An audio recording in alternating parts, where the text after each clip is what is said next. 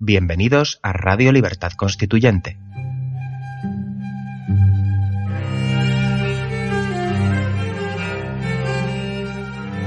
Están escuchando El Factor Republicano, un programa de la serie Nuestros Fundamentos. Presenta Pedro Manuel González.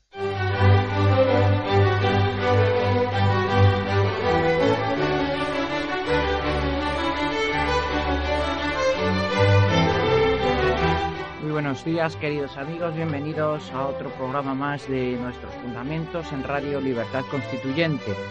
Y en este bloque semanal en el que venimos dedicando a, eh, a analizar el factor republicano, siguiendo el libro segundo del libro de don Antonio García Trevijano, Teoría Pura de la República.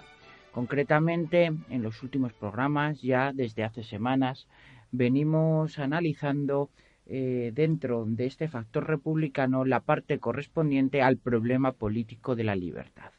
Nos estamos introduciendo en este, este problema político eh, de la libertad, en la diferencia entre la libertad política de carácter colectivo y las libertades individuales, en lo que es la libertad constituyente como fundadora y origen y garantía de esas libertades individuales de las que dimanan. Hoy eh, vamos a ver, a tratar cómo don Antonio aborda este problema político de la libertad al margen de las ideologías, a tal punto que, como este programa se llama Nuestros Fundamentos, y lo que hacemos aquí, al fin y al cabo, es utilizando esta guía y norte del libro de don Antonio, eh, recalcar y difundir el pensamiento del movimiento de ciudadanos hacia la República Constitucional, veremos cómo ese eh, eh, carácter aideológico de la resolución de la libertad política hace que eh, cualquiera persona con la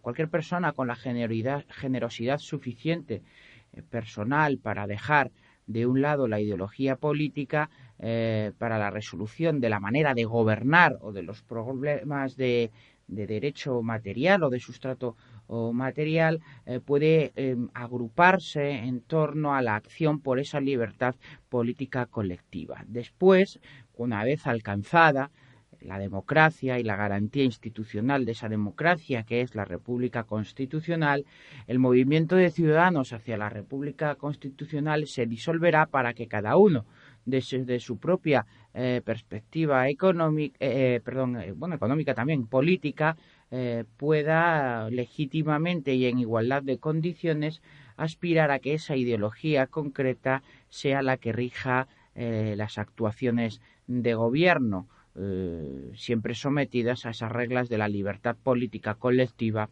y de la democracia. ¿Y cómo comienza Antonio a don Antonio a analizar esta cuestión? Pues lo hace de la siguiente forma.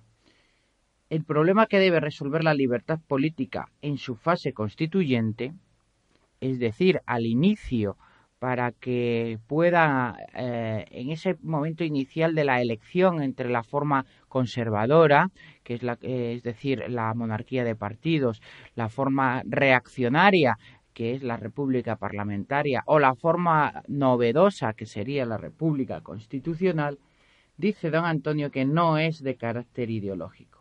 Salvo los partidarios del estado de partidos, los nacionalistas y los dogmáticos del escepticismo, ninguna persona preocupada por el bienestar de la sociedad donde vive puede oponerse a la República Constitucional. Decíamos en otro programa anterior que se trataba de organizar la decencia y la decencia puede estar en la derecha social y en la izquierda social. Nadie que obre de mala fe, de buena fe, nadie que esté obrando eh, de buena fe puede eh, oponerse a la República Constitucional en tanto que igualdad política de todos en ese juego eh, de la conquista legítima del poder político y nadie puede oponerse a la República Constitucional. ¿Por qué? Pues sigue don Antonio. Es la única forma de Estado que realizó la democracia formal en Estados Unidos y que la garantiza con, la, con las instituciones adecuadas. Se puede estar o no de acuerdo con los medios para su realización. Eso depende del grado de conocimiento de la realidad política y de la idoneidad de las acciones colectivas que se propongan para transformarla de modo pacífico. El liberalismo es una ideología. La libertad política colectiva no. Aquel presupone que la libertad de acción de un poderoso es equivalente a la de un pordiosero, Taine. En eso reside su fe ideológica en el mercado económico y en la igualdad de derechos y oportunidades. Pero el siglo XX ha probado que ninguno de los ideales de justicia o de igualdad social puede ser afrontado sin libertad colectiva. La forma de Estado fundada en ella no entra en la órbita de la cuestión social, ni en los asuntos de la democracia material, que sólo incumben a los gobiernos de la democracia formal. La división derecha-izquierda no entra en juego cuando se trata de conquistar política para todas, eh, perdón, la división derecha-izquierda no entra en juego cuando se trata de conquistar la libertad política para todas las ideologías.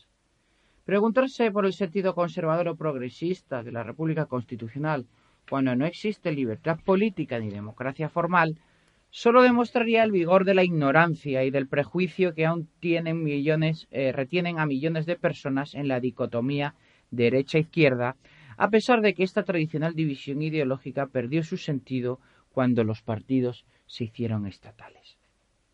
Efectivamente, queridos amigos, en el estado de partidos todo es derecha si cogemos la distinción de Jelinek entre derecha e izquierda, en tanto que la derecha es lo conservador y la izquierda eh, propugna la ruptura con lo establecido, desde luego nadie podría estar más a la izquierda que el movimiento de ciudadanos hacia la República Constitucional, por lo que pretendemos es la ruptura democrática.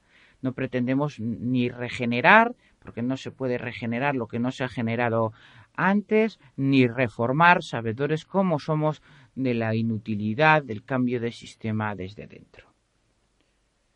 Todos los partidos actuales, más que de derechas, son ultraconservadores. Así nos lo dice don Antonio. Conservadores de la propiedad privada a la que ninguna izquierda osaría atacar sin riesgo de perder su militancia. Conservadores del tipo oligárquico del poder estatal donde están colocados esto no significa que haya dejado de existir una derecha tradicional y una izquierda social en la sociedad gobernada. La liquidación de esa vieja etiqueta ideológica solo se produce en la sociedad eh, gobernante, en la sociedad política generada y degenerada en los actuales estados de partidos, pero permanece en la sociedad gobernada. Antes de que la Asamblea francesa se reuniera en sala horizontal ocasionando la separación espacial entre derecha e izquierda, según su asiento a los lados de la mesa, en el anterior hemiciclo se llamaron montañeses, valleses y planicios o empantanados, a los que, por su afinidad en el grado de intensidad del sentimiento revolucionario, se sentaban arriba, abajo o en el medio de las gradas. El bolchevismo y la marcha sobre Roma decantaron la derecha hacia el fascismo y a la izquierda hacia Moscú, Maurice Torres denunció a De Gaulle como agente del imperialismo británico y ayudó a la represión nazi de la resistencia francesa hasta que recibió la orden contraria de Stalin, roto su pacto con Hitler. Solo entonces los comunistas entraron en la residencia francesa y yugoslava. Los, los, principales agentes del orden estatal contra el movimiento estudiantil de mayo francés del 68 fueron el partido y el sindicato comunista. Los partidos socialistas, llamados liquidadores por Lenin, reprimieron la izquierda comunista y anarquista en la Guerra Fría. La teoría pura de la República no puede ser de derechas ni de izquierdas, porque es revolucionaria en la legitimación del poder político, en el fundamento de la revolución en la libertad política. Por eso, queridos amigos, es pura la teoría pura de la República de don Antonio. Todas las palabras, si lo sabemos muy bien, los que le conocemos, que utiliza don Antonio en sus escritos y en sus discursos, son bien medidas. Y el, término pura en el título de esta última obra magna suya no es casualidad. Es pura porque no se encuentra impregnada de ideología. El filósofo Alain, en los años 30, salió al paso de la creencia fascista que consideraba obsoleta la oposición derecha-izquierda. Quien tuviera esta idea, fijó el filósofo del radicalismo, confesaba que era de derechas. La creación del Estado de partidos en los pueblos vencidos por el ejército de Estados Unidos fue obra política de la derecha residual que sobrevivió al totalitarismo, la democristiana y la socialdemócrata, la misma que creó las instituciones que ascendieron a Hitler y se integró, salvo conocidas excepciones, en el Estado total de Mussolini y en el Tercer Reich. Prohibidos los partidos comunista y fascista, y en la ascensión del eurocomunismo en Italia, se expandió la ideología del fin de las ideologías basada en el hecho de que la política eh, estaba dirigida a uno y otro lado del telón de acero por unos mismos criterios neutros de carácter técnico y burocrático para un desarrollo económico permanente de la producción. Uno de los más lúcidos intelectuales de Estados Unidos, Galbraith, con quien tuve la suerte de mantener en Madrid un interesante diálogo sobre el tema, acuñó el término tecnoburocracia. Vamos a hacer una pequeña pausa, queridos amigos, de un minuto y continuamos enseguida.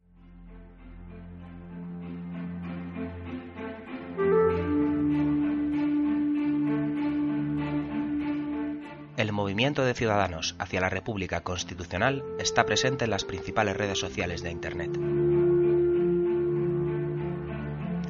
Busca Movimiento MCRC en Facebook, Twitter, Instagram o Tumblr para seguirnos, informarte y colaborar en la difusión de las ideas de la democracia y la libertad política colectiva. También puedes encontrarnos en el canal Libertad Constituyente TV de YouTube o seguir nuestras emisiones diarias de radio en la plataforma de podcast Spreaker.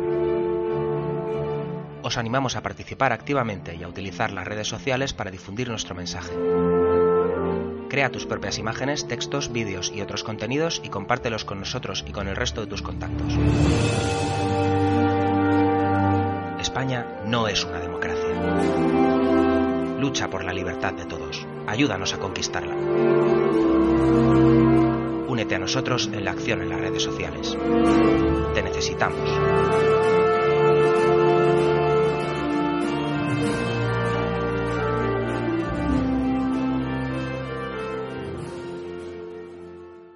Ya estamos de vuelta, queridos amigos, y vamos a seguir hasta finalizar eh, hoy este apartado del problema de la libertad política en esta síntesis que don Antonio está haciendo de todo lo visto hasta estas últimas semanas. Por eso quizás el programa de hoy dure algo menos, en tanto que eh, para pasar al próximo epígrafe de este libro segundo del factor republicano, que es unidad, consenso y pluralidad, eh, merece la pena que se comience con un epígrafe nuevo eh, en un día nuevo, no dejar a caballo entre dos programas el inicio de un nuevo epígrafe. Bien, pues habíamos, eh, lo habíamos dejado en cómo se expandió tras la Guerra Fría la ideología del fin de las ideologías. Habla don Antonio de Galbraith, pero también en el otro aspecto ideológico podíamos hablar de Fukuyama, que tiene un libro que además se llama así, eh, y que como todo como sin libertad política todos los gatos son grises, no se puede, son pardos, no se puede hablar ni de derecha ni, ni de política eh, sociales, en tanto que todo es derecha política, es conservadurismo de la situación creada después de la, durante el tiempo de la Guerra Fría, después de la finalización de la Segunda Guerra Mundial. Continuamos, pues. Las rebeliones juveniles del 68, sigue don Antonio así en su avance histórico del fenómeno, cuando ya era patente que en toda Europa no había un solo partido parlamentario de izquierdas, pusieron al descubierto que la clase política era de la misma condición en la derecha y en la izquierda. Más solidaria entre sí que los partidos de izquierdas con las clases deprimidas que decían representar.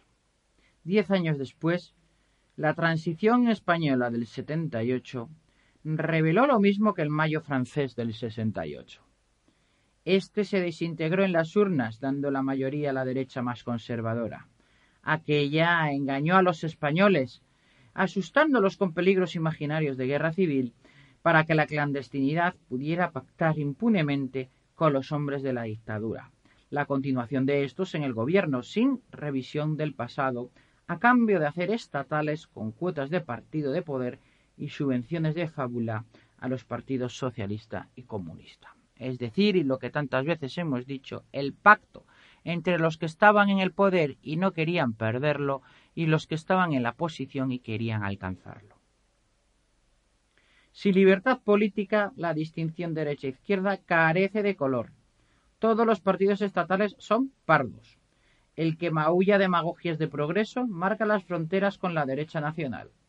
En el estado de partidos, los gobernados no eligen ni deponen gobiernos. Los padrinos de la patria no articularon constituciones para fundar sistemas políticos derivados de la libertad política, sino para establecer regímenes de poder de la clase política contra el miedo imaginado a las reacciones de masas liberadas de la dictadura. Un ejemplo, tenemos, queridos amigos, es cuando ya se empieza a solventar, a sentar la inexistencia de ruido de sables mm, durante la transición española, la creación desde la propia cúpula de la jefatura del Estado de un amago de golpe de Estado autolegitimador como fue el de el teniente coronel Tejero, el 23 de febrero. Todo el mundo sabe a lo que nos estamos de lo que estamos hablando ignoraban el fenómeno social conocido desde la antigüedad griega. Los pueblos salen de la tiranía si no la derriban ellos para ofrecerse a poderes oligárquicos.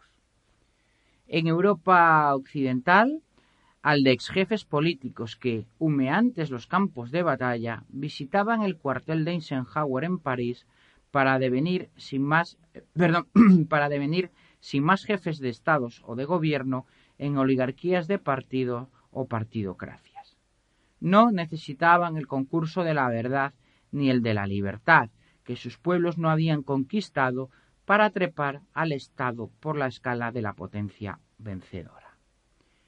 Bien sabían los norteamericanos, queridos amigos, que nos estaban dejando en la situación oligárquica partidocrática que estamos padeciendo actualmente, pues era la única manera que tenían para controlar la situación política en el oeste europeo. ¿Qué decir del este europeo bajo la tiranía de los estados satélite de la Unión Soviética?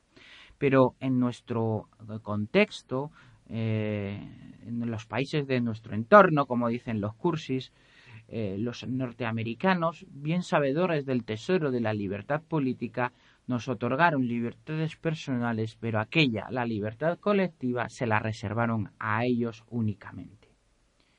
Esos políticos, continúa don Antonio y así finaliza, estaban tan seguros de monopolizar los nuevos puestos de mando que, sin dotarse de legitimación interior, obtuvieron con el sistema proporcional la equiparación con el sistema democrático de los vencedores, a quienes les bastaba que esa fórmula europea les sirviera de expediente improvisador de interlocutores para los planes de reconstrucción de Europa y de la Guerra Fría. Es un hecho irrebatible que los europeos no conquistaron su libertad. Pues bien, queridos amigos, aquí terminamos la parte del libro segundo del factor republicano dedicado al problema de la libertad política. La semana que viene, como avanzaba anteriormente, nos eh, entraremos en un nuevo epígrafe de este mismo libro segundo, titulado Unidad, Consenso y Pluralidad.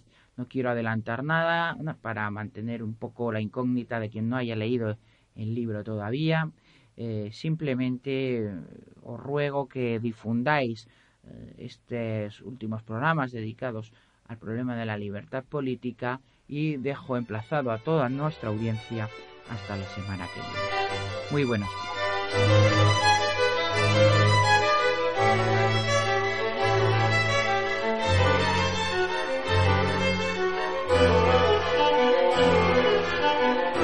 Gracias por haber escuchado nuestros fundamentos. No olviden visitar la parrilla de programación en la nueva página web del Movimiento de Ciudadanos hacia la República Constitucional, en la dirección www.mcrc.es. Radio Libertad Constituyente. La libertad viene en nuestra busca.